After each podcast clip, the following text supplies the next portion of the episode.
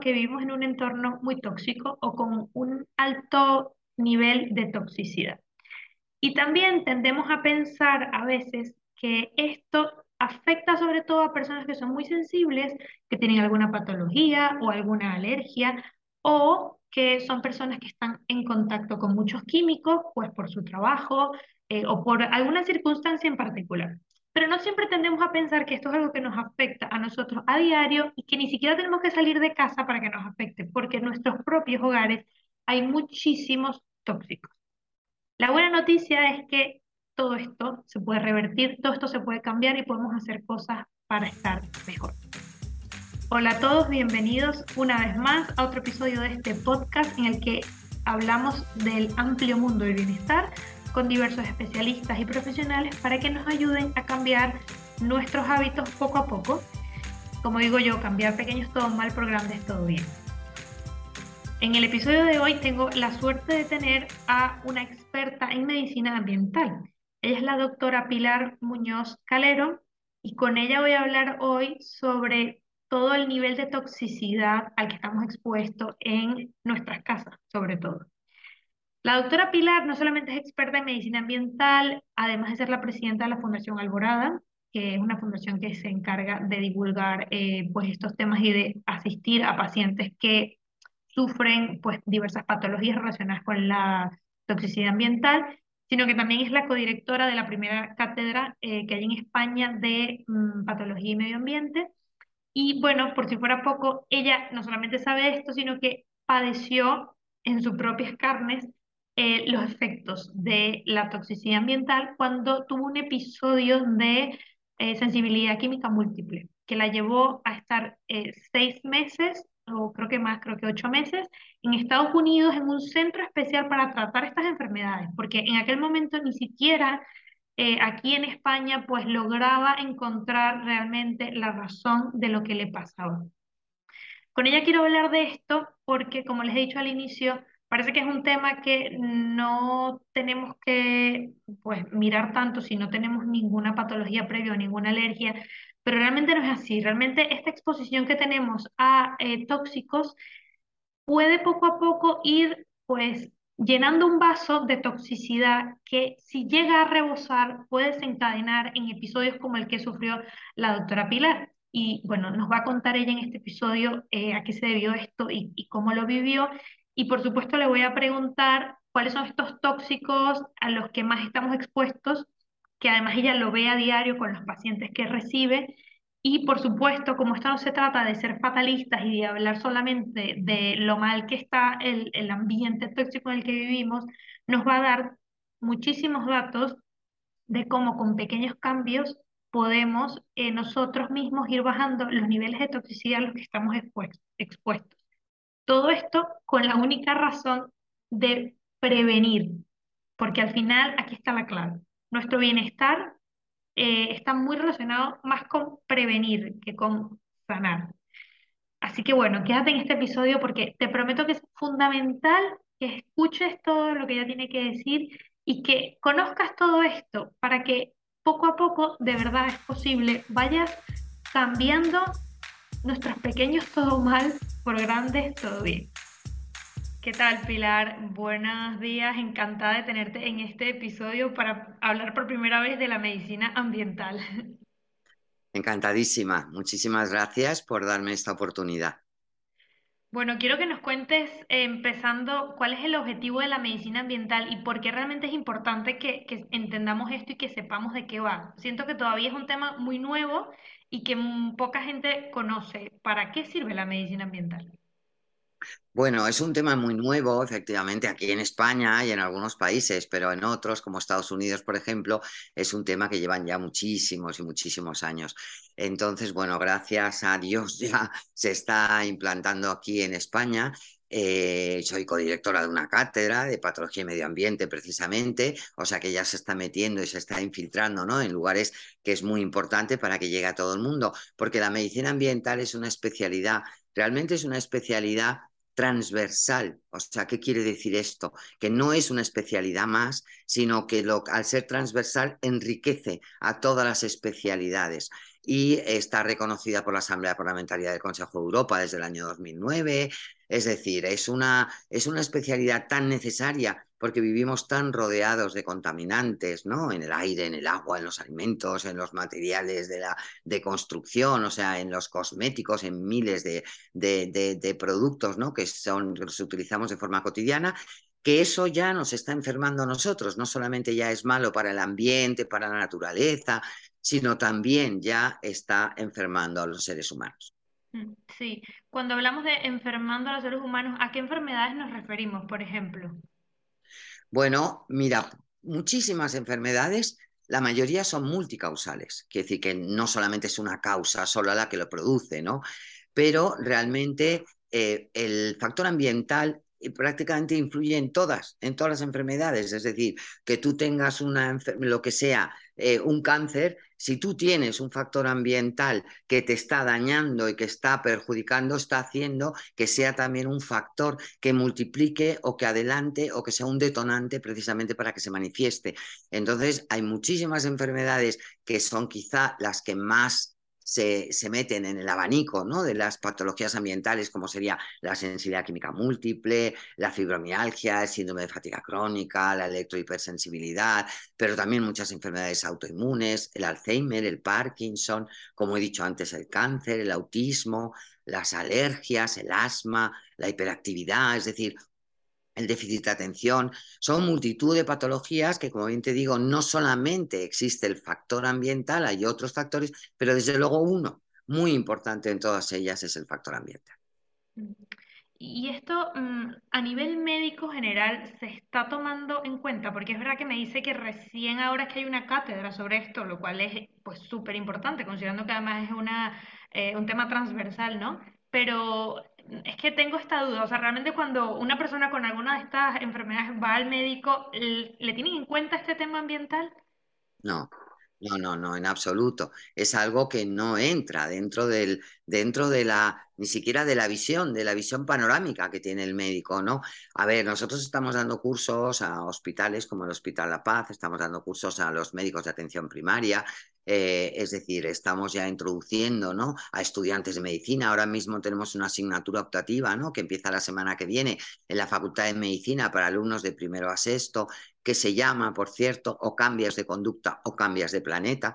Entonces, bueno, pues hay muchos estudiantes y cada vez se va conociendo más, pero todavía estamos muy, muy, muy, muy lejos realmente de que los médicos conozcan estas patologías. Eh, entonces, la mayoría de las veces no van a diagnosticar una enfermedad ambiental porque la desconocen. Y tristemente, eh, como se sale a veces de las patologías que se conocen o que y tienen algunas características especiales, les mandan al psicólogo o les mandan al psiquiatra pensando que no, que lo que, que cómo esto te va a hacer daño, que, o sea, es realmente muy difícil y está habiendo muchísimo sufrimiento precisamente por este desconocimiento, ¿no? En los profesionales de la salud y por eso estamos teniendo ese grandísimo interés en que realmente se vaya introduciendo para que cada vez haya más médicos que lo conozcan.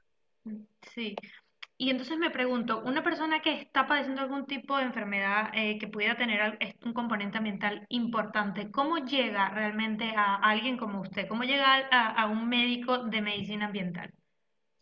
Bueno, mm, mm, e, es, es difícil, es difícil que lleguen. De hecho, hay muchas personas que una vez que vienen a mí me dicen que han ido a 40 o a 50 especialistas diferentes, y, pero literalmente, o sea, no te lo digo como una, una frase hecha, realmente han hecho realmente un periplo ¿no? de, de todos, de montones de especialidades, porque la medicina ambiental, las patologías que abarcan la medicina ambiental pueden tener eh, una, una sintomatología que puede afectar a cualquier órgano, es decir, que se puede manifestar por trastornos respiratorios, desde asma, dificultad respiratoria, o se pueden por, por, por dolores, por problemas cognitivos, por desorientación, por pérdida de memoria, por falta de concentración.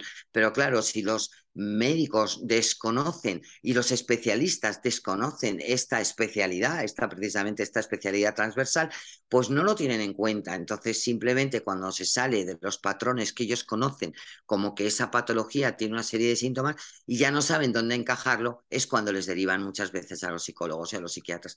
Entonces, realmente es difícil que lleguen, llegan a veces pues porque se meten en internet, porque cada vez hay más, es verdad, hay más personas que saben y que tienen desarrollado más el sentido común, en el sentido de que cómo no vamos a darnos cuenta o a sospechar que si estamos respirando un aire contaminado, como están hoy día las ciudades, eh, tomando alimentos llenos de pesticidas, de herbicidas, de aditivos, de colorantes, de saborizantes, eh, y realmente tomando un agua que también es muy cuestionable porque desde el punto de vista biológico es adecuada, pero no desde el punto de vista de la contaminación, pues si tenemos 30 billones de células que viven de agua limpia de aire limpio y de alimentos limpios, no digo sanos, limpios, porque interpretamos sanos como tomar verduras y frutas, si están llenos de pesticidas no son tan sanos, ¿no? Entonces, si nuestras células viven de eso y resulta que estamos viviendo en ciudades contaminadas, en el interior de las viviendas, que hay muchísima contaminación también, eh, tomando alimentos que están, pues alguno de pronto dice, oye, ¿y esto no tendrá que ver con algo que no, que no me estén identificando muchos médicos? Y buscan en Internet y a veces encuentran efectivamente que hay otro tipo de visión en el que no es o la visión convencional de la medicina ortodoxa u otra, no, es además de esa visión ortodoxa de la medicina, ampliarla con estos conocimientos. Mm. Cuando has mencionado lo de que muchas veces estas personas que tienen este tipo de patologías se les manda directamente al psicólogo, pues me acuerdo un poco de, tu historia, ¿no? Que ahora nos explicarás, pero cuando te detectaron eh, sensibilidad química múltiple, pues en este momento mucho menos se conocía lo que era y de hecho no, ni, siquiera pudiste tratarte aquí en España, tuviste que irte a Estados Unidos. Cuéntanos un poco cómo fue ese, ese despertar, como tú le llamas. Bueno, la verdad que fue muy duro, fue muy duro, muy difícil, porque realmente además yo al ser médico, pues claro, eh, intentaba identificar qué me estaba pasando, hablaba con, con otros compañeros míos y, oye, ¿qué me está pasando? Nadie lo entendía, ¿cómo es posible que una colonia a unas dosis mínimas te pueda dar unas reacciones que estés que no, no te puedas casi ni mover de la cama? Es decir, no, no, no lo podían entender por ese desconocimiento y yo tampoco. Entonces, claro, yo llegué un momento en el que me derivaban al psicólogo y me derivaban al psiquiatra y realmente pues, pues, pues yo decía, yo sé que no estoy loca, yo sé que no, que lo que realmente estoy sintiendo no, estoy, no es porque esté obsesionada, ni porque sea una hipocondríaca, ni porque tenga una neurosis. No, yo sé que esto me está pasando de verdad, quiero saber la causa, pero claro, el desconocimiento de los profesionales hacía que realmente no, no lo supieran, es que no lo sabían, igual que yo no lo sabía. Y efectivamente eso me llevó, bueno, pues a quedarme en una silla de ruedas, a quedarme en treinta y pocos kilos, a perder totalmente la memoria, mi, pues, todo mi sistema neurocognitivo era un desastre, no podía seguir una conversación, perdía el hilo, no tenía, tenía la sensación de que tenía un pensamiento nublado, de eso como que, ay, es que no tengo nada más misma lucidez, no era una cosa densa, realmente era muy difícil y yo no sabía muy bien ¿no? identificar todo eso. Entonces, bueno, pues eh, pasé por todo tipo de especialistas, por supuesto ninguno conocía esto, todos me daban su opinión, me intentaban dar más fármacos, cada vez que tomaba un fármaco me ponía muchísimo peor, porque claro, los fármacos tampoco son tolerados, bien tolerados muchas veces por mucha gente y tiene muchos efectos adversos y en mi caso, desde luego, con sensibilidad química mucho más, ¿no? Y entonces, bueno, pues eso fue al final, cuando ya estaba prácticamente al borde de la muerte, pues que me hablaron de un centro en una UCA, que es una unidad de control ambiental en, Estados Unidos, en, en, Dallas, y bueno, pues allí fui casi pensando que no iba a llegar viva, porque realmente meterme en un avión eh, eh, aunque fue, tuvo que ser un avión preparado especial, ¿no? Pero, pero yo pensaba, no llego, tantos kilómetros de distancia, imposible, ¿no? Llegué, pero en muy malas condiciones y de hecho el médico que estaba allí, el doctor William Rea, me dijo que no, que no, que no sabía si iba a poder hacer algo por mí. Y bueno, pues ahí fue una lucha, ¿no? De siete meses, luchando entre la vida y la muerte, eh, con unas crisis tremendas, perdía el conocimiento cada dos por tres, eh, tenía unas crisis convulsivas con más de 40 de fiebre, es decir, un caso muy grave, muy severo, tenía unos niveles de mercurio eh, muy elevados, casi incompatibles con la vida. Claro, luego eh, también yo me había dedicado, dentro de todas las especialidades que había hecho durante unos años, me había dedicado por circunstancias de la vida, ¿no? Me había dedicado a hacer la especialidad de, de, de estomatología, entonces puse una consulta y trabajaba con, mucho con mercurio, ¿no? Pero sobre todo con mucha frecuencia, porque en aquel entonces siempre se hacían todas las, las caries, ¿no? Se, se limpiaban y se, y se realmente se ponía amalgamas de mercurio, ¿no? Porque era lo que mejor sellaba, lo que era más fácil, de lo que duraba más años, etcétera, sin tener en cuenta, como muchas veces hacemos, realmente, ¿no? El perjuicio que esto podía tener, ¿no? Y el daño que podía hacer. Bueno, entonces eso hizo que yo tuviera unos niveles de mercurio que eran prácticamente incompatibles con la vida y tenía, pues bueno, pues imagínate, ¿no? Unas crisis convulsivas, eh, de, pues con, con, fiebre de más de 40, eh, muy enferma, muy enferma, perdía el conocimiento varias veces al día eh, y, y, bueno, pues fue, no podía prácticamente comer. Y bueno, pues en una silla de ruedas casi no me podía mover y allí mismo, allí mismo empecé a estudiar la medicina ambiental. Todos los martes tenían reunión con los mejores expertos de medicina ambiental de Estados Unidos y entonces como yo era médico, además de afectada, pues me invitaban y yo iba con mis sillas ruedas y llegaba allí a ese aula, ¿no?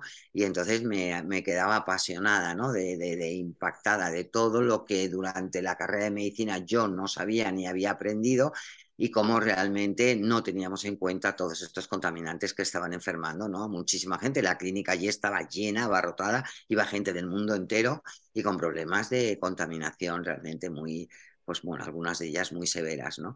Y, y, bueno, y eso fue, eso fue mi experiencia hasta que, bueno, pues volví a España después de siete, ocho meses y vine muy enferma todavía, pero bueno, poco a poco pues fui mejorando, fui haciendo yo el tratamiento, monté una clínica, así empecé a ayudar, ¿no? Para tratar a mucha gente y al final, pues bueno, pues hoy día pues estoy pues muchísimo mejor. Sí, ya, vamos a hablar de esta clínica que, que tienes, eh, bueno, que además como igual como con la cátedra, pues eh, yo creo que es algo pionero, eh, pues no solamente en España, sino también en Europa, pero probablemente ya nos vas a contar.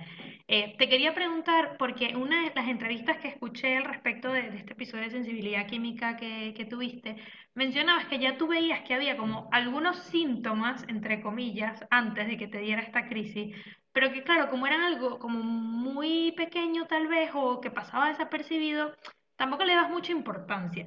Quiero hablar un poco de eso porque yo creo que muchas de las personas que nos escuchan dirán, bueno, para que te dé sensibilidad química tienes que tener ahí un tema demasiado gordo y tal, y por eso, pero a mí no me va a pasar o a mí no me tiene por qué pasar. Pero mm, quiero ir un poco más como al, terreno de lo, del día a día, ¿no? O sea, ¿qué, qué realmente puede intensificar que te ocurra algo como esto?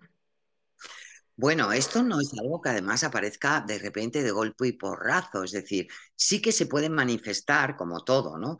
En un momento determinado se manifiesta, pero es algo que va siendo gradual, pero que normalmente no le damos importancia. Es como la anécdota, ¿no? De, de la rana que la metemos en el agua y todos los días vamos subiendo un grado, un grado, un grado y no nos vamos dando cuenta, nos vamos adaptando a ese pequeño grado de temperatura que va subiendo y de pronto cuando nos vamos a dar cuenta ya estamos casi al borde de la muerte. Pues eso me pasó a mí, como le puede pasar a mucha gente. Es decir, nosotros nos vamos exponiendo día a día, nos vamos exponiendo a multitud de contaminantes que tenemos en nuestro entorno, que no le damos importancia y nosotros, nuestro cuerpo casi no lo nota. Es decir, nuestro cuerpo tiene una capacidad de adaptación enorme, es como esa ranita, se va adaptando y como no es de pronto una exposición aguda, muy potente para que hagamos así y de repente nos demos cuenta que nos hemos intoxicado, pues cada día nos exponemos a un poco de pues a un poquito de pesticidas en el alimento, a un poquito de tetracloretileno de la ropa que tiene, a un poquito de formaldehído que hay en los aglomerados, hay un poquito de tal en las alfombras. Es decir, vamos poniéndonos y exponiéndonos a diferentes productos a dosis, bueno, bastante pequeñas, pero son día a día, día a día, día a día, que nuestro cuerpo se va sobrecargando y que nosotros no tenemos una, una sintomatología de pronto que nos haga sospechar que algo va mal o que estamos en peligro. Simplemente empezamos a tener, uff, pues tenemos más dolor de cabeza o de pronto me noto pues que a lo mejor, oye, parece que no tengo tanta memoria como antes o de pronto pues noto que, que, estoy más cansada, que tengo menos energía. Y todo eso lo voy tomando como normal, porque lo que, se, lo que vamos teniendo eh, forma, de forma frecuente lo convertimos, lo normalizamos. Como es frecuente y como le pasa a mucha gente del entorno, lo vamos convirtiendo en algo normal. Y entonces no nos vamos dando cuenta, nuestro cuerpo se va llenando como un depósito, se va llenando, se va llenando, se va llenando. Aparentemente como también vamos teniendo más años, consideramos que ya somos más mayores y que entonces eso ya tiene que ver con la edad, o que estoy muy estresado, o que tengo mucho trabajo, o que realmente, pues ayer tuve un problema y, y emocionalmente estoy. Sí, todo eso influye, pero hay algo muy importante, y es que toda esa exposición que tenemos de pequeñas cantidades día a día en nuestra vida, no somos conscientes de que la tenemos y van minando nuestra salud y van aumentando esa carga tóxica, porque las rutas que hacen que nuestro cuerpo pueda eliminar eso es como cuando tenemos una autopista y de repente pues la gente sale el fin de semana entero todos juntos a, a, ¿no? a, pasar el puente o a pasar un fin de semana. Se produce un atasco, pero eso nos pasa a nosotros también, es decir, estamos expuestos a una cierta cantidad de contaminantes más o menos y de pronto un día, pues a lo mejor hay pues una han, pintado en nuestra casa o han fumigado en nuestro jardín y hay una carga un poquito mayor, pues es de pronto ese aumento de la carga tóxica, de la circulación de esos tóxicos en nuestro organismo, que hacen que ya nuestro cuerpo no sea capaz de desintoxicarlo, entonces sube la gota que colma el vaso y se desencadena la enfermedad. Entonces, esto cuando nos damos cuenta que es lo que me pasó a mí. Yo fui poco a poco adaptándome, adaptándome, adaptándome. Jamás pensé que lo que me pasaba podría, tendría algo que ver con todo esto. Cuando ya me puse tan enferma es cuando ya la gota que colma el vaso ya no puede más, se rompe la capacidad de equilibrio que tiene el cuerpo, que llamamos homeostasis, y en ese momento se manifiesta. Pero esa manifestación quiere decir que viene de un acúmulo de mucho tiempo antes. No es una cosa que ha sido por, de un día a otro.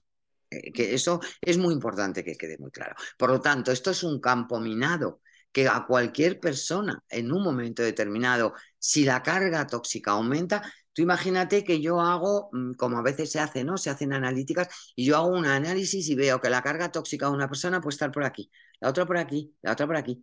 No tenemos todavía suficientes síntomas porque no ha llegado al borde que ha hecho que se desborde y que parezca. Entonces, no sabemos si tú en un momento determinado estás por aquí o estás por aquí. Va a depender de muchas características bioquímicas, de individualidad bioquímica, de muchas cosas. Pero lo que sí que está claro es que no sabes si te va a poder pasar. Yo era una persona que hacía una vida normal, usaba colonia, usaba todos los productos que usa todo el mundo, de hecho hasta era fumadora. O sea, bueno, pues hacía una vida y a mí se me desencadenó cuando jamás pensé ni sospeché que esto me podría pasar le puede pasar a cualquier persona. Está claro que unos pueden tener por su predisposición genética, por sus características individuales, por su forma de, metabolizar o de desintoxicar, tienen más posibilidades que otro, pero está claro que es algo que no sabemos, que es como la ruleta rusa, ¿no? que no sabes cuándo la bala que vas a disparar es la verdadera y te va a pasar. Mm. Eh, y quería preguntarte, con la cantidad de pacientes que seguro que ya has visto, ¿cuáles son esos tóxicos, esos químicos que tú dirías que son como los que más realmente tenemos, o sea, los que más estamos expuestos? ¿Se pudiera hablar de, de cuáles son los que más? Mira, desde luego en la comida. Te voy a decir por qué. Porque en la comida comemos al menos tres veces al día o a veces incluso cuatro. En cada comida tenemos varios alimentos, no solo uno, sino que tenemos varios alimentos. Y te pongo un ejemplo. Una lechuga, los últimos estudios que se han hecho, una lechuga convencional, no ecológica o no tratada sin ningún tipo de plaguicidas, tiene de 6 a 7 plaguicidas solamente una lechuga. Quiero decir que si tú te tomas una ensalada y una lechuga puede llegar a tener hasta siete tratamientos de plaguicidas, más luego le pones endivias, más tomate, más, no lo sé, cualquier otra, cualquier otra cosa, un poco de cebolla, cualquier otra cosa que tú pongas en una ensalada, pero luego además, acompañando la ensalada, tienes otro plato. Y normalmente de primero has tomado otro plato y luego puedes tomar el postre. O sea, si tú haces el sumatorio de toda esa cantidad de contaminantes que son día a día y muchos durante cada una de las comidas que hacemos, esas pequeñas cantidades que van entrando día a día son acumulativas y efectivamente es fácil que se puedan quedar en nuestro cuerpo, porque una de las características que tienen todos estos contaminantes es que son acumulativos, muchos de ellos, ¿vale? Que es fácil que entren, pero es difícil que salgan se llaman xenobióticos. La palabra xeno sí viene de extranjero porque son sustancias extranjeras, como yo les llamo muchas veces, son ocupas con K, entran en una vivienda y no hay manera de sacarlos de ahí. Muchas veces es muy difícil desintoxicarlos y claro, pues eso realmente hace que nosotros podamos estar expuestos y no sabemos los alimentos, uno de los más frecuentes. Después, en el interior de las viviendas, eh, tenemos muchas cosas como son alfombras, tapicerías, eh, bueno, ropa nueva que muchas veces la compramos y que llevan muchos de ellos formaldehído. Las típicas maderas de aglomerados, ¿no? Estos muebles a veces de Ikea que no, tienen, no, son, no son madera maciza, sino que son aglomerados, que emiten lo que llamamos el formaldehído, que es muy ubicuo. Eso genera rinitis, dolor de cabeza, muchos síntomas que muchas veces en una vivienda, cuando está en invierno, tenemos las ventanas cerradas, se ventila poco. Además, eh, tenemos la temperatura bastante alta puesta de la calefacción, con el calor salen de las tapicerías, de las alfombras, de los aglomerados y lo vamos inhalando poco a poco y todo eso hace que también sea con lo que más frecuentemente nos encontramos. Luego algo como por ejemplo las tintorerías, muchas veces hay gente, ¿no? sobre todo hombres que llevan muchos trajes a la tintorería, hay un tóxico un contaminante muy frecuente que siempre se utiliza, que es el, el tetracloroetileno, ¿no? que se lo utilizan. Entonces, siempre se debe de mantener, eh, ventilar antes de ponerte un traje recién traído de la tintorería y, si es posible, evitar llevarlos. Eh, luego, pues como eh, también muchas veces en el agua, el pescado, el pescado, sobre todo el pescado grande como el atún, el salmón, el pez espada, todos esos pescados llevan mucho mercurio bueno, estamos realmente eh, expuestos a muchísimos a disruptores endocrinos con los plásticos también, que es muy frecuente también que se utilice, que son disruptores endocrinos como el bisfenol A o como los talatos, que están vinculados con el cáncer de mama, la incidencia del cáncer de mama que ha aumentado muchísimo. Eh, te puedo hablar de muchísimos de ellos con los que nos encontramos nuestro día a día de forma cotidiana continuamente. Pues yo quisiera hablar un poco de, cada uno, sobre todo, bueno, ahora que has dicho el de la comida, yo creo que, claro, al final es el que más, ¿no? Estamos expuestos. Eh, ¿qué, se puede hacer? O, sea, ¿cuál, ¿cuál, vendría siendo un poco el, mm, vamos a hacer que esto no vaya a peor, sino que vaya un poquito a mejor? ¿Comprar comida ecológica, por ejemplo? Sí, sí, realmente esa es la buena, esa es la buena noticia. Es decir, no podemos vivir en negación, tenemos que vivir sabiendo que tenemos un problema y es que el mundo está muy contaminado porque lo estamos contaminando, pero que claro que hay, hay, hay esperanza, hay cambios, hay cosas que se pueden hacer sin ninguna duda, ¿no? Eh, de todas maneras, te quería decir antes de que se me olvide, nosotros estamos haciendo, yo estoy haciendo ahora un curso, empieza en noviembre, a finales de noviembre, el 29 de noviembre creo que es el primer curso, dura todo un año, que se llama 12 pasos para aprender a vivir sin tóxicos.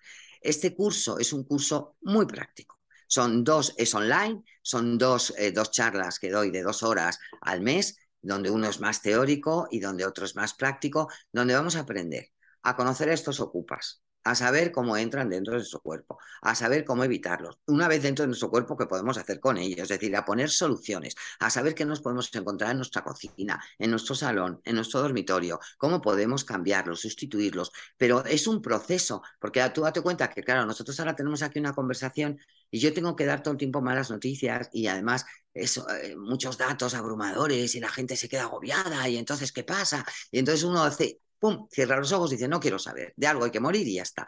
Eso es lo que hay que evitar. Entonces, este curso precisamente de 12 pasos es un método que incluso está basado, no sé si has oído hablar del método de los 12 pasos Alcohólicos Anónimos, en el que primero de todo es reconocer que tengo un problema, saber cómo poco a poco lo voy a ir eh, conociendo, cómo lo puedo ir cambiando, paso a paso, porque si no, para una persona alcohólica, si tú le dices de un día para otro que no puede volver a beber en su vida alcohol, es tan la mala noticia, tan abrumadora, que no quiere hacer nada. Entonces, los 12 pasos es un método que es un proceso que vamos aprendiendo poco a poco. Y yo lo he querido trasladar también precisamente a esto, a 12 pasos para aprender a vivir sin tóxicos. Si quieres información, estaré encantada, te lo mandaré a través de Ilenia para que tú lo puedas mover porque realmente es online, es muy cómodo y, se va a aprender mucho y es muy práctico y para personas que conocen muy poco del tema es, es ideal. Sí, wow, me, encanta esto que me dices porque efectivamente lo voy a dejar en las notas del episodio para que todo el mundo lo sepa y me encanta lo que has dicho de eh, la idea no es taparnos los ojos y es que por eso siempre busco en cada episodio hablar desde el punto de vista de, vale, si tenemos este problema pero hay soluciones, ¿qué podemos hacer? Y efectivamente nada que valga la pena ocurre de un momento para otro, hay que ir poco a poco a- hacia mm, este, esta mejora, ¿no? Eh, que ya, ya eso es un avance, que mejor eso Claro, que quedarnos y decir, pues yo no hago nada. O sea, que, que sí, estoy claro. totalmente de acuerdo contigo y me encanta que lo hayas dicho porque así lo vamos a, a hablar a continuación. Vamos a dar algunas ideas de cómo estos eh, que, has dicho que son los tóxicos a los que más tenemos eh, pues contacto, cómo podemos ir un, poco a poco también mejorándolo. Así que ahora vamos a, hablar de eso. Eh, hablemos primero de la comida. Algunas cosas que podemos hacer para bajar un poco la carga tóxica en las comidas. Pues sin ninguna duda, comida ecológica, ecológica o comida sin contaminantes. Es decir, si alguien tiene una casita en el pueblo y, y- y puede mm, ponerlo en, en directamente y sin echarle ni plaguicidas, ni herbicidas, ni nada de nada, a lo mejor no lleva el sello de ecológico, pero sabemos que eso incluso a veces es más ecológico que muchas de las cosas que pueden vender. Mm, Pero desde luego, sin ninguna duda para todo el mundo, la comida ecológica. Está claro que hay gente que dice, es comida ecológica es más costosa, no más cara, es diferente y no se puede confundir nunca el precio con el valor. Alguien decía, ¿no? Es de necios confundir el valor con el precio. Es decir, lo que nosotros ganamos en salud, lo que nosotros ganamos en bienestar y lo que vamos a ganar incluso económicamente si nuestra salud está bien, desde luego no tiene ninguna duda que ese valor no se puede comparar nunca con un precio de cuando vas al supermercado, que a lo mejor te compras un pollo que te vale un euro, dices, ¿cómo es posible que un pollo puede costar? No lo sé lo que costará una, ahora mismo un pollo convencional de estos que. Pero claro, dices, Dios mío, si es que lo que tiene que, lo que tarda un pollo, que son seis meses en alimentarse, eh, resulta que en tres semanas ya lo tienen en el mercado y les han metido agua, les han metido hormonas, les han metido de todo. Entonces, ¿Cómo es posible? No es cuestión de que cueste, es que lo otro dices, pero yo cuando a veces me preguntan cómo es tan cara la comida ecológica, yo a veces pregunto cómo es tan barata la otra.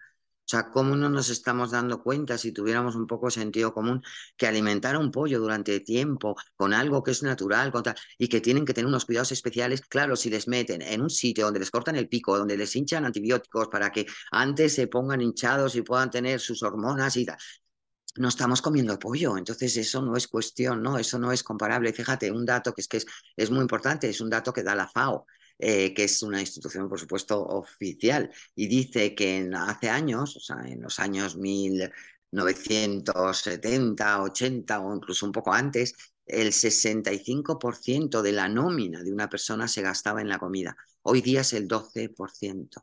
Es decir, hemos puesto en nuestras prioridades el último modelo de móvil, el mejor coche, el último modelo de música de no sé qué, el viaje a tal. Y la comida la hemos reducido, nos vamos al supermercado y usamos lo más barato. Ni siquiera hacemos eso cuando tenemos coche con la gasolina. Ni siquiera lo hacemos porque no ponemos una, la más barata, no podemos porque sabemos que nos cargamos el coche.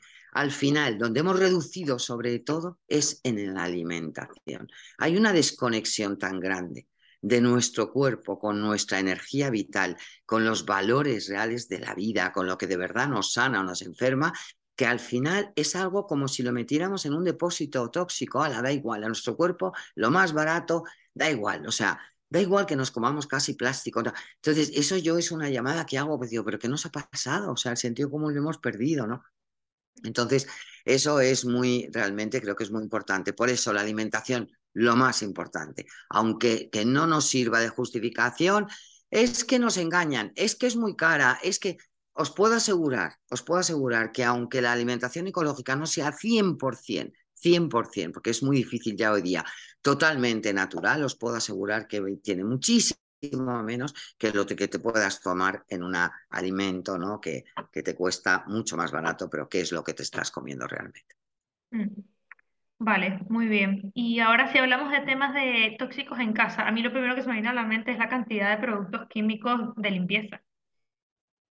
Efectivamente, los productos químicos de limpieza son tremendos y además también entramos ahí un poco en un engaño en un engaño que nos hemos dejado yo la primera, me he dejado engañar siempre, ¿no? Por todo esto, esto esta publicidad, ¿no? Tan exagerada eh, que tenemos que utilizar además. Un producto para el baño, otro para la cocina, otro para el dormitorio, otro para la pared, otro para el cristal. O sea, pero qué locura es esa, ¿no? y, todo, y todos caemos en la trampa. Yo recuerdo antes de que cayera esta enfermedad que era de las que iba al supermercado y un carrito entero, yo tenía varios hijos, entonces un carrito entero era productos de limpieza, entero, Luego otro era de comida, pero uno entero era de productos de limpieza. Y digo, pero bueno, porque me lo creía todo. Yo compraba el suavizante de la ropa, porque resulta que la ropa, si no, se queda muy, muy, no, muy áspera. No.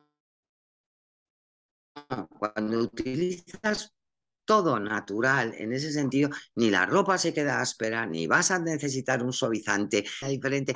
Eh, nosotros recomendamos siempre limpiar con agua y bicarbonato o con agua y limón o con agua y un poquito de vinagre. O sea, así de sencillo. Y te gastas un, un, litro, un, perdón, un kilo de bicarbonato que te compras en Mercadona, que pones una cucharadita en el, en, la, en el cubo de la limpieza o una cucharada incluso en la, en la lavadora, en el tambor de la lavadora o tal, o para limpiar incluso los cristales y te ha costado 5 euros y te dura no sé cuánto tiempo.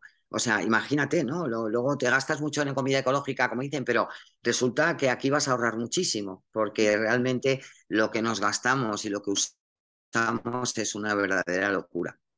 Los productos de limpieza son terribles, en la mayoría de ellos, eh, por ejemplo, suavizante para la ropa, eh, tienen algunos, algunos compuestos que son neurotóxicos, están ya analizados.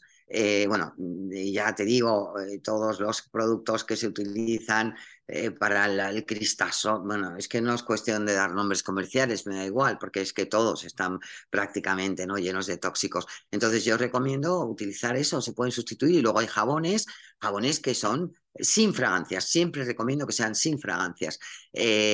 Muchas veces los, ecológicos los venden con fragancias. Yo recomiendo que sean sin fragancias.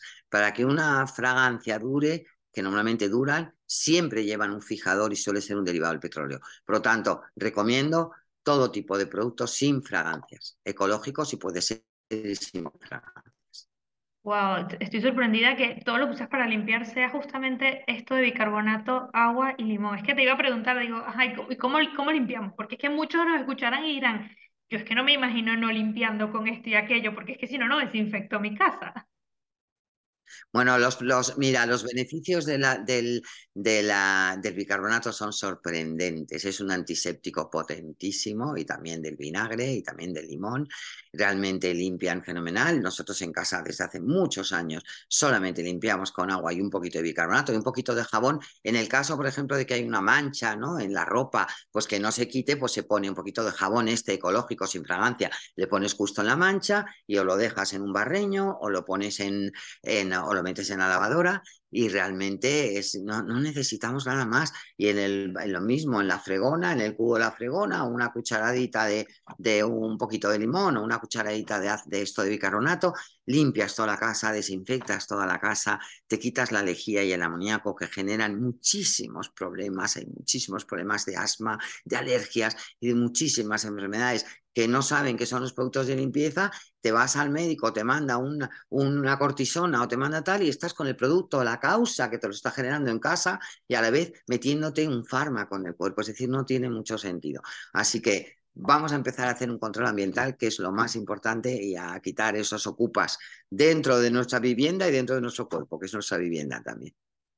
Ahora que has dicho lo de la lejía, no puedo evitar acordarme de la época en la que estábamos con la pandemia, en la que todo el mundo empezó a tener problemas eh, respiratorios de tanto usar lejía. Y me he encontrado con un estudio em, que mencionaba, que de hecho es de la, de la Complutense, junto, en colaboración con la Sociedad Italiana de Medicina Ambiental, que afirman que el impacto de, del COVID ha sido menor en ciudades menos contaminadas, o sea, esto a nivel de, del aire, ¿no? Eh, bueno, esto a nivel de la medicina ambiental, pues explica claramente, ¿no? Claro, claro, efectivamente.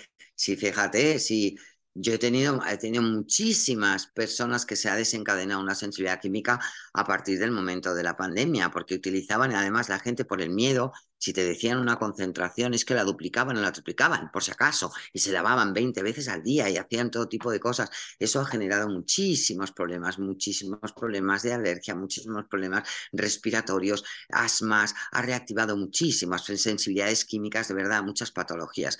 Entonces, es verdad que nuestro cuerpo cuanto menos contaminado esté, más capacidad va a tener su sistema inmune de luchar contra cualquier microorganismo, sea el que sea el COVID, el no COVID, el, eh, cualquier virus, cualquier bacteria, cualquier cosa. Es decir, nuestro cuerpo va a tener muchísima más capacidad para poder defenderse si no tiene un sistema inmune que está cargado de tóxicos que tiene que intentar también de alguna manera desprenderse de ellos, ¿no? Entonces eso, mm, vamos, mm, me encanta el estudio que me dices y, me, y si me lo puedes pasar, encantada porque me gustará tenerlo, pero vamos, no me cabe la menor duda que es así.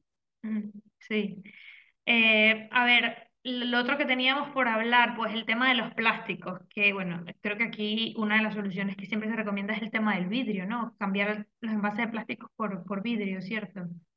Sí, sí, sí, sí, nos tendremos que acostumbrar a utilizar vidrio. El cristal es lo mejor eh, que podemos utilizar y, el plástico realmente es, eh, es que es muy peligroso porque date cuenta que cuando nosotros cambiamos, el, llevamos una botella de agua eh, de plástico, la metemos en la nevera para que esté el agua fresquita, la sacamos, la metemos en el coche, todos esos cambios de temperatura, las moléculas de talatos y de bisfenol A que están en el plástico son muy inestables a la temperatura, inmediatamente salen al agua y cuando tú te estás bebiendo, y el agua también es algo que es muy frecuente, que lo utilizamos continuamente, pues como tú y como y como y, y lo utilizamos para y para cocinar y para todo, si toda ese agua está contaminada o tiene todos estos contaminantes, eso va a llegar a nuestro cuerpo, ¿no? Entonces es muy importante tener en cuenta es como te decía antes, es el alimento, es el agua y es el aire. Es decir, eso es súper importante. Y la mayoría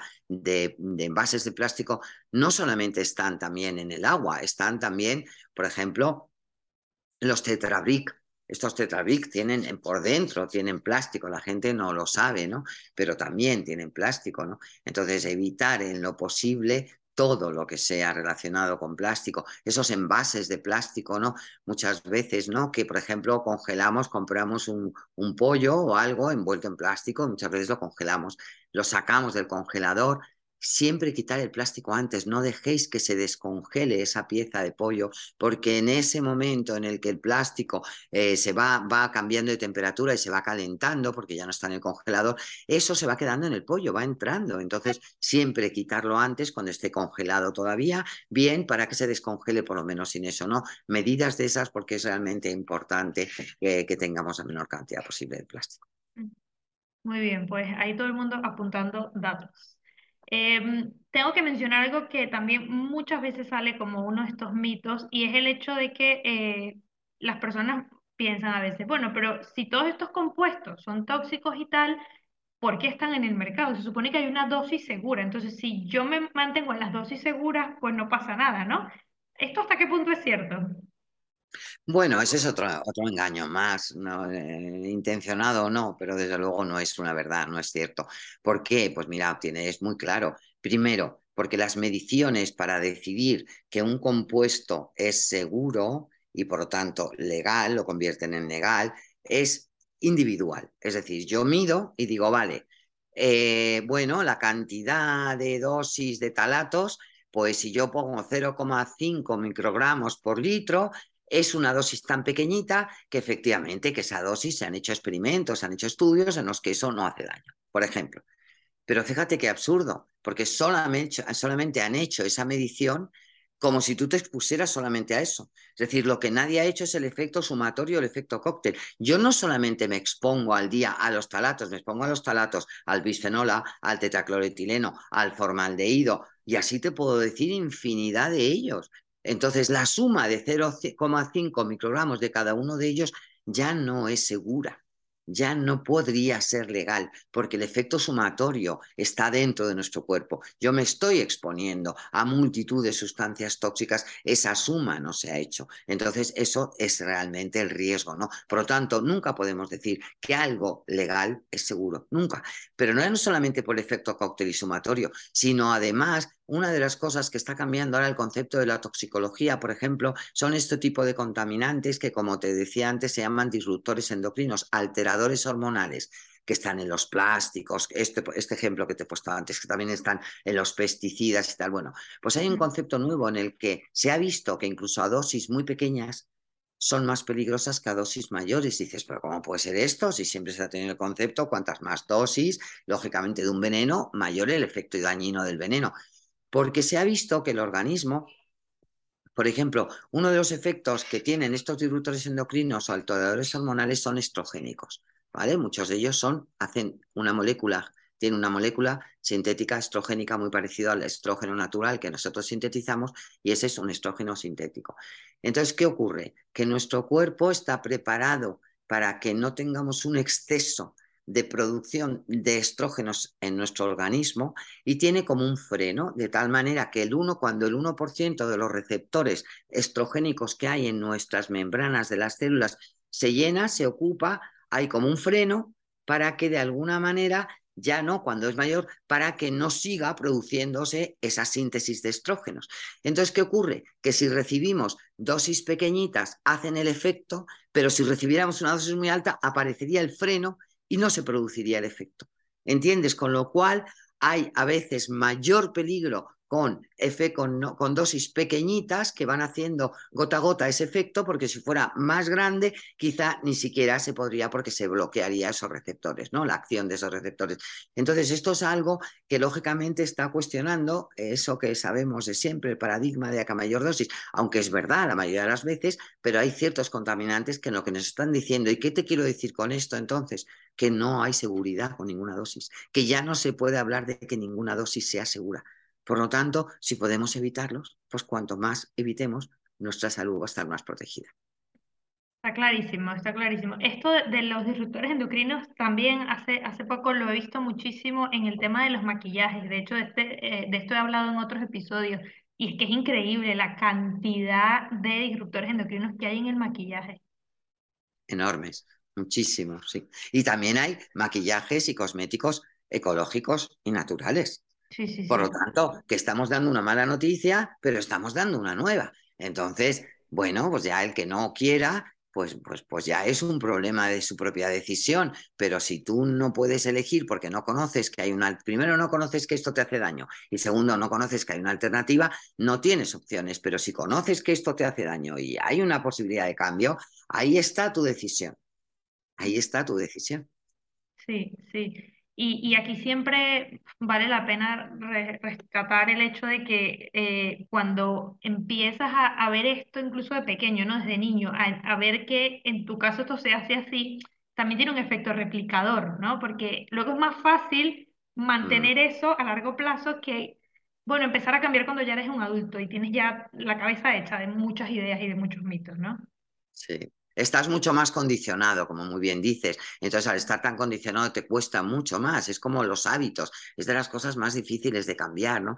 Entonces, realmente si empiezas desde abajo, si empiezas a educar, ¿no? Yo, por ejemplo, mis nietos, pues ya mis hijos, imagínate, mis nietos ya no comen otra cosa que no sea ecológica, ya no saben lo que es un... O sea, viven ahí, conviven con todo eso, porque claro, mis hijos desde pequeñitos les han educado, yo he vivido otra educación, a mí me costó mucho, lo que pasa que a través de mi enfermedad no me dejaron opción y elección, sino probablemente me hubiera costado mucho hacer esos cambios, ¿no? También me he dado cuenta de una cosa, que cuantas más veces se oyen estas cosas, es como llueve sobre mojado, es como que esa gotita que va mojando la tierra que poco a poco va haciendo efecto. Al principio uno lo oye, a lo mejor estoy convencida que muchas de las personas que me escuchen, ¿no? Cuando tú pongas esto dirán, bueno, qué exageración, bueno, qué barbaridad, esto tal, o a mí no me va a pasar, o bueno, bueno, no será para tanto, ¿no? Como estoy tan acostumbrada a escuchar. Pero cuando oyen esto y de pronto, dentro de un mes, oyen que otro lo dice, y dentro de seis meses que otro lo dice, de repente dicen, anda, oye, empiezan a tal y entonces, bueno, pues a lo mejor ya les hace más efecto. Tenemos tal condicionamiento, además, por la lluvia de la publicidad, de que todo es estupendo, de que todo es maravilloso, de que tú te lo mereces, de que tal, de que esto es, que en fin, que a veces descondicionar eso es muy difícil, pero bueno, es lo que hay. Sí, esto es parte de lo que haces dentro de, de la clínica que tienes, ¿verdad? Cuéntanos un poco sobre esto. ¿Cómo, cómo empieza una persona un tratamiento en tu clínica? Bueno, lo primero de todo es, empezamos con un control ambiental. O sea, el control ambiental es esto, es la educación. De hecho, yo tengo a una persona que le llamo la higienista ambiental, que ya se dedica, pues hay personas que necesitan cambiar de casa porque nos hemos encontrado de repente, pues que tiene una casa llena de hongos, llena de mohos, o con problemas o tal, o tiene muchos muebles que son muy contaminantes, o tiene muchas telas, o entonces tienen una consulta con ella y entonces ella les educa un poco, les dice cómo lo puede ir sustituyendo, por qué cosas, por qué tal. Ella es una persona que es paciente mía, que ahora ya no, vamos, no, es decir, ahora ya, ya está ya eh, con, eh, recuperada, pero que estuvo muy mal y ella se dedicaba a decorar casas, ¿no? Y entonces pues se enfermó precisamente por todo eso. Entonces, pues todo desde los materiales que se pueden utilizar, es decir, hace toda asesoría de todo lo que tiene que ver con los cosméticos, con los productos de limpieza, con los productos de higiene personal, con todo, ¿no? De cómo ir haciendo poco a poco y sin agobios, ¿no? En la cocina, pues las sartenes, los cazos, qué tipo de mm, tengo que utilizar. Y entonces va haciendo todo un trabajo con ellos y va un poco ¿no? Luego es muy importante también la alimentación y para eso una nutricionista también ambiental, que no es lo mismo que cualquier nutricionista, tiene que tener en cuenta que son alimentos ecológicos, que no debes de, mm, repetir mucho un mismo alimento porque te acabas sensibilizando y te acabas sentando mal, que directamente debes de hacer una dieta rotatoria, rotar los alimentos. No, bueno, es decir, toda una educación y eso es muy importante. Luego se les hace unos análisis, se les hace una analítica de heces, porque es muy importante, porque normalmente el intestino está casi siempre eh, alterado y en muy malas condiciones, podemos encontrarnos un SIBO, una permeabilidad intestinal, parásitos, cándidas, es decir, la IgA disparada o ya en un estado ya que no, que no prácticamente está anulada. Es decir, tenemos que medir y tenemos que ver cómo sería toda la familia ¿no? de todos los de toda la microbiota ¿no? que tenemos, eh, toda la flora bacteriana, en qué condiciones, regularizarla. Hacemos también una analítica para valoración de contaminantes y de tóxicos, tanto de metales pesados como de otros contaminantes. Es decir, bueno, entonces según el resultado, pues ya se van haciendo diferentes tratamientos. Se les recomienda, pues primero tratar para mejorar el intestino, para luego poder dar nutrientes orales y que puedan mejorar. Es decir, es todo un proceso. El problema es que cuando alguien ya se encuentra mal porque ha ido, como te decía antes, ¿no? Ha ido exponiéndose y poco a poco, poco a poco, ya ha llegado un momento en el que ha desbordado la gota y cuando una persona ya se encuentra mal, resulta que quiere los cambios de forma inmediata. Y entonces eso es lo que no se puede hacer. Y entonces ahí es donde decir, no, esto es un proceso, ¿no? Y ahí es donde llega el proceso de los 12 pasos. Esto es un proceso y ahí tienes que, llevas muchos años viviendo de una forma y ahora poco a poco tienes que aprender a vivir de la otra manera. Por eso es muy importante prevenir.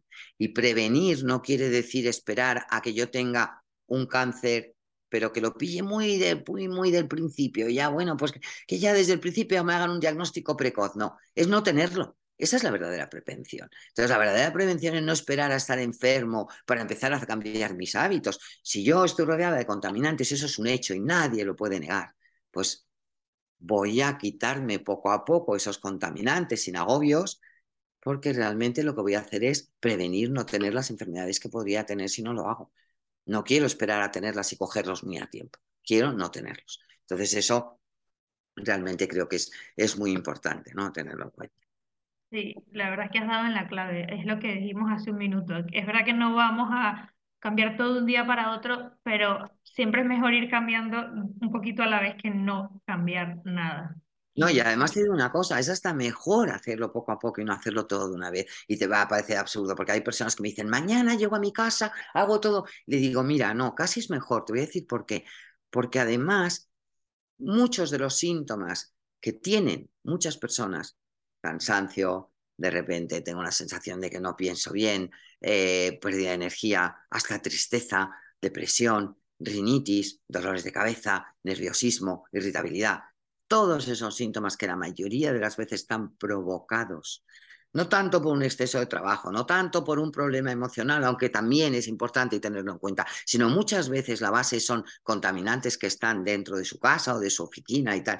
Si vamos cambiándolo poco a poco, de pronto voy dándome cuenta, anda, aquel dolor de cabeza que tenía ya no lo tengo. Desde que he dejado de usar los productos de limpieza que usaba anda, aquello que me pasaba y tal, ya no. Desde que he dejado de usar, desde que he cambiado. Entonces, es muy importante, por eso esto es una, por eso digo que es muy importante ser conscientes de ello, porque de pronto ya no es ni siquiera porque lo diga la doctora Muñoz Calero o porque lo diga no sé quién, porque ellos se van dando cuenta, entonces eso les anima a seguir y les anima a ir cambiando cosas porque se van dando cuenta que hay síntomas que van minimizándose o incluso desapareciendo. Entonces, por eso esto es un proceso, y es un proceso aprender a vivir de forma consciente. Mm, sí, totalmente. No hay nada mejor que darse cuenta por uno mismo que las cosas que vas haciendo te van sentando mejor. Es que es, que es el mejor ejemplo, el mejor. Mm. Pilar, quería concluir este episodio preguntándote, eh, bueno, la pregunta con la que cierro, cada uno que es para ti, ¿cuál es el peor, peor, peor, todo mal de los mitos y todo lo que se dice en torno al tema toxicidad ambiental? Uf, es que ahí, claro, me pillas todo peor, peor, peor, peor de los mitos que se dice. Si tuvieras que eh, escoger uno. Uno. Pero de frases que se dicen o de frases que se pueden o que escuchar, ¿no? Sí, de lo, de lo que bueno, pues sabes que, pues sabes que, que incluso es no solamente para el tema ambiental, sino para todo. Cuando se oye esta frase que yo no puedo con ella, eh, que dicen, eh, tú déjalo que yo lo haré por ti porque tú te lo mereces. No lo puedo soportar. ¿Sabes? Es decir, deja tu poder, ponlo en mis manos y eso aplícalo en cualquier cosa de tu vida. Es decir, en cualquier cosa que tú escuchas muchas veces de publicidad en la televisión, tú te lo mereces, usa este champú maravilloso porque tú te lo mereces, o cualquier cosa que te dicen en un momento determinado, sabes, esa frase en la cual es, deja tu poder en mis manos, yo soy médico y yo le digo a mis pacientes, toma tu poder, el poder es tuyo, no es mío. Yo soy un gestor de tu salud, tu salud es tuya, y tú te mereces llevar la mano de tu salud y yo te voy a ayudar. Pero el trabajo es de mutuo, es de los dos si tú va a haber cosas que vas a tener que hacer tú y cosas que voy a tener que hacer yo. Pero la decisión al final es tuya. Y para que al final tú estés sano, yo mi conocimiento lo voy a poner a tu disposición, pues como el que tiene un patrimonio y coge y contrata a un gestor patrimonial, el patrimonio es de él. El gestor le ayuda con sus conocimientos. Mira, debes de invertir aquí, debes de hacer esto. Lo mismo es esto, es decir, la salud es de las personas. ¿Qué es eso de tómate esto? Y muchas veces cuando un paciente llega al médico y le cuestiona algo al médico, el médico se enfada, le dice, tú ya, está. o sea, no, recuperar el poder en cada ámbito, en cada área, en cada cosa que realmente nos diga, no, el poder es nuestro. Eso de que tú te lo mereces y tú te mereces tener tu poder, eso sí, y, y conocer y ser consciente y tú decidir. Y las personas que estamos, cada uno en el área que sea, podremos ayudar, pero darle a cada persona lo que es suyo. Y eso para mí es lo más importante. Me ha encantado esa frase. De, verdad que aplica para todo. Sí, es así. Qué bueno, qué buena esta conversación. Muchísimas gracias, muchísimas gracias. Yo creo que siempre quedan muchas cosas por decir, pero bueno, esto es como dices tú, una gota más para que se siga escuchando esto. Pues nada, un placer, muchísimas gracias a ti, muchas gracias y enhorabuena por hacer esta, esta labor, porque de verdad que creo que es muy importante que esto lo, lo divulgues y, que seas una persona consciente y que te importe y que, y que le des valor como para dedicar parte de tu tiempo y parte a promocionarlo. Y realmente, pues nada, te lo agradezco muchísimo y ojalá sigas por este camino porque ayudarás a mucha gente.